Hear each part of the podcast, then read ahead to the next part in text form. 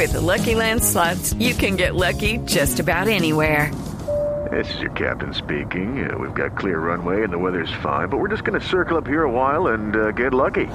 No, no, nothing like that. It's just these cash prizes add up quick. So I suggest you sit back, keep your tray table upright, and start getting lucky. Play for free at LuckyLandSlots.com. Are you feeling lucky? No purchase necessary. Void where prohibited by law. 18 plus terms and conditions apply. See website for details. Boombox.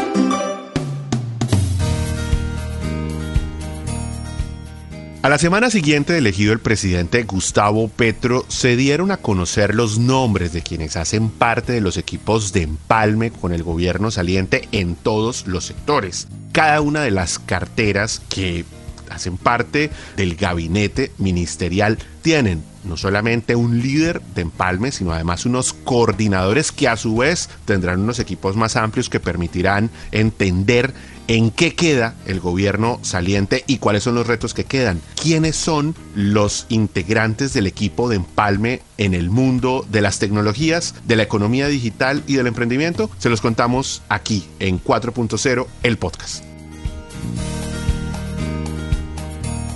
Varios nombres sorprendieron en el equipo de empalme seleccionado por el presidente electo Gustavo Petro y que se dieron a conocer apenas algunos días de su elección. Cada uno de los ministerios seleccionó un líder en los equipos, pero además una serie de coordinadores que son más expertos en algunas de las áreas que corresponden a las carteras. Comercio, hacienda, tecnología, cultura, medio ambiente, deporte, minas y energía, pero también algunos temas especiales como el caso de planeación, el caso de Hidroituango, en fin, presidencia de la República, el sector puntual de las TIC, el que corresponde a las tecnologías de la información y las comunicaciones, que está asociado con el ministerio que lleva su nombre, está encabezado por el expresidente de la ETB durante la alcaldía del actual presidente electo de Bogotá, Gustavo Petro. Él es Saúl Catán, que no sorprende que esté allí encabezando este equipo de empalme si se tiene en cuenta que él ha estado en el equipo programático de la campaña del presidente electo casi que desde el día cero y además públicamente presente allí, atendiendo algunas entrevistas relacionadas con estos temas, acudiendo a eventos públicos en los que se hacía presente el presidente electo cuando era candidato. Algunas de las personas que están allí en las coordinaciones debajo de Saúl Catán también hacían parte del equipo programático, no todas en el tema de las tecnologías, algunos estaban en temas de cultura, pero terminaron presentes allí en el sector de las tecnologías de la información. ¿Por qué? Primero, porque el Ministerio de las TIC no está únicamente asociado con la política primero de transformación digital de los sectores productivos, segundo de apropiación digital de la ciudadanía, tercero con eh, lo que refiere a gobierno digital o modernización del Estado, sino que también tiene que ver con lo que refiere a la televisión pública en Colombia. Esto en cuanto a regulación, esto en cuanto al fomento en las regiones, esto en cuanto a la garantía de la calidad de los contenidos, por ejemplo, educativos o que reivindiquen la cultura, la identidad de las regiones y esto se da a través de la Comisión de Regulación de Comunicaciones, entidad que hace parte del Ministerio de las TIC y que en el pasado, antes de la reforma al sector de las TIC, hacía parte de la Autoridad Nacional de Televisión. Asumió las funciones luego de que se liquidara la Autoridad Nacional de Televisión, en parte la Comisión de Regulación de Comunicaciones y en parte el Ministerio de las TIC. Ahora bien, también están otras entidades, como el caso, por ejemplo, de RTBC, muy cerca del Ministerio de las TIC, que hace parte del grupo de medios de comunicación, que si bien son de las entidades públicas en cabeza del presidente de la República, con por supuesto toda la influencia del Ministerio de las TIC, pues se considera una entidad autónoma, independiente, en la medida que cursa sobre la misma la responsabilidad de la creación de contenidos públicos, siendo un medio de comunicación. Pero volviendo al tema de la cartera de las tecnologías, pues los nombres que hay allí, pues son nombres que pueden resultar diversos en sus conocimientos y perfiles. Entonces, debajo de Saúl Catán está Rivier Gómez, que fue director de comercio electrónico durante el Ministerio del exministro y senador David Luna y que además ha tenido posiciones asociadas a la alcaldía de Bogotá, que ha sido un experto en temas de gobierno digital y que jugó un papel importante en el equipo programático de la campaña del presidente electo. También está la periodista Mabel Lara, que recordarán ustedes fue candidata por el Partido Nuevo Liberalismo al Senado, cabeza de lista, además que esa lista pues no logró llegar al Congreso de la República, que fue una de las primeras en adherir a la campaña del presidente electo Gustavo Petro, más bien distanciada del senador Juan Manuel Galán, quien preside ese partido y que ella renunció además a ese movimiento y que hoy, aunque se creía que iba a estar más cerca del Ministerio de Cultura, With lucky landslots, you can get lucky just about anywhere. Dearly beloved, we are gathered here today to. Has anyone seen the bride and groom? Sorry, sorry, we're here. We were getting lucky in the limo and we lost track of time. No, Lucky Land Casino, with cash prizes that add up quicker than a guest registry. In that case, I pronounce you lucky. Play for free at LuckyLandSlots.com. Daily bonuses are waiting. No purchase necessary. Void where prohibited by law. 18 plus. Terms and conditions apply. See website for details. Que también propende por los contenidos audiovisuales desde el Viceministerio de Economía Naranja, pues lo cierto es que después de la recomendación que hizo, si se puede denominar de esa manera, la vicepresidenta electa Francia Márquez de tener a Mabel Lara en el Ministerio de las TIC, pues ella aterrizó en ese equipo de empalme como una de las coordinadoras debajo de Saúl Catán. Aparecen otros nombres, como el caso de Lisandro Duque, que también hace parte de la industria de la televisión. Él es un reconocido director de cine. Están allí el excongresista del Partido Verde, Mauricio Toro, representante a la Cámara hoy aún por Bogotá, pero que no logró reelegirse y que siempre lideró una agenda de reglamentación de proyectos de ley asociados a temas 4.0, temas de criptomonedas, la reglamentación de plataformas de movilidad, el tema de plazo de pagos justos por parte de los emprendedores, entre otras iniciativas de ciberseguridad, en fin, y con un debate permanentemente asociado a esta agenda de las TIC.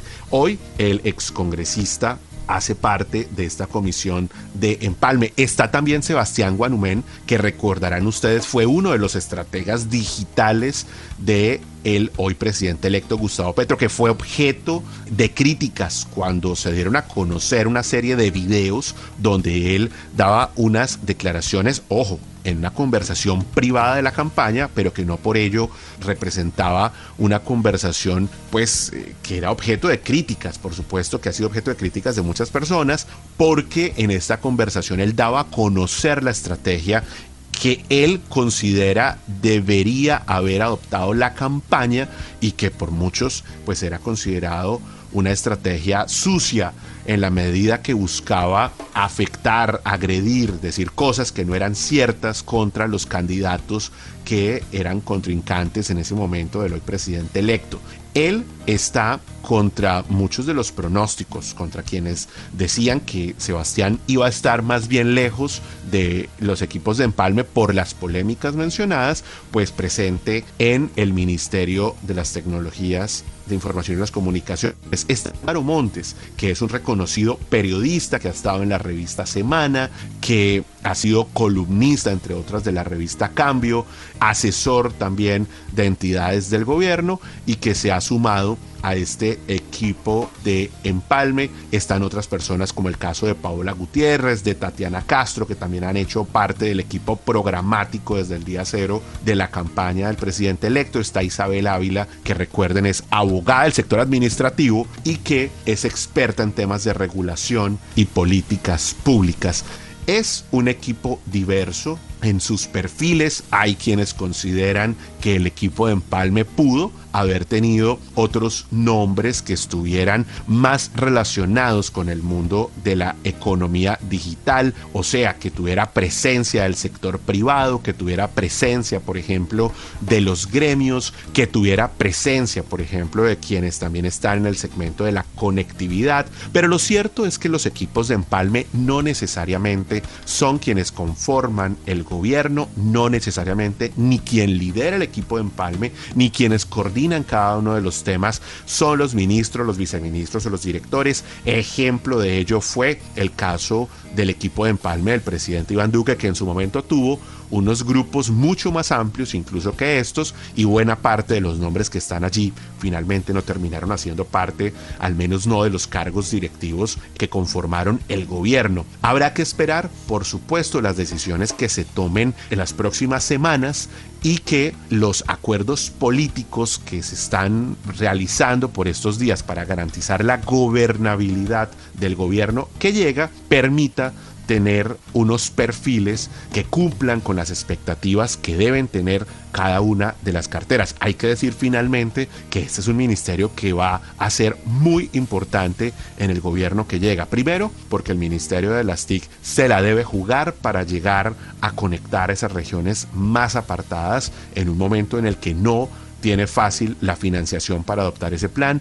Segundo, porque hoy los emprendimientos de base tecnológica empiezan a pasarla mal en la medida que los fondos de inversión empiezan a cerrar la llave como consecuencia de la crisis global. Van a tener quienes hagan parte de este ministerio de la mano del Ministerio de Comercio que buscar la forma de poder incentivar ese emprendimiento que se ha convertido en un ecosistema importante para el país, seguir creciendo en apropiación digital de la ciudadanía, en un momento en el que todavía hay retos enormes, sobre todo en las regiones colombianas, seguir creciendo en transformación digital, crecer en reglamentación, resolver temas de regulación que están profundamente atrasados todavía y por supuesto que jugará un papel muy importante este ministerio en la medida que tiene ese segmento de comunicaciones con un presidente que probablemente va a querer estar muy presente en la agenda de medios de comunicación, va a querer tener un relacionamiento permanente con los medios de comunicación y ahí no solo RTBC,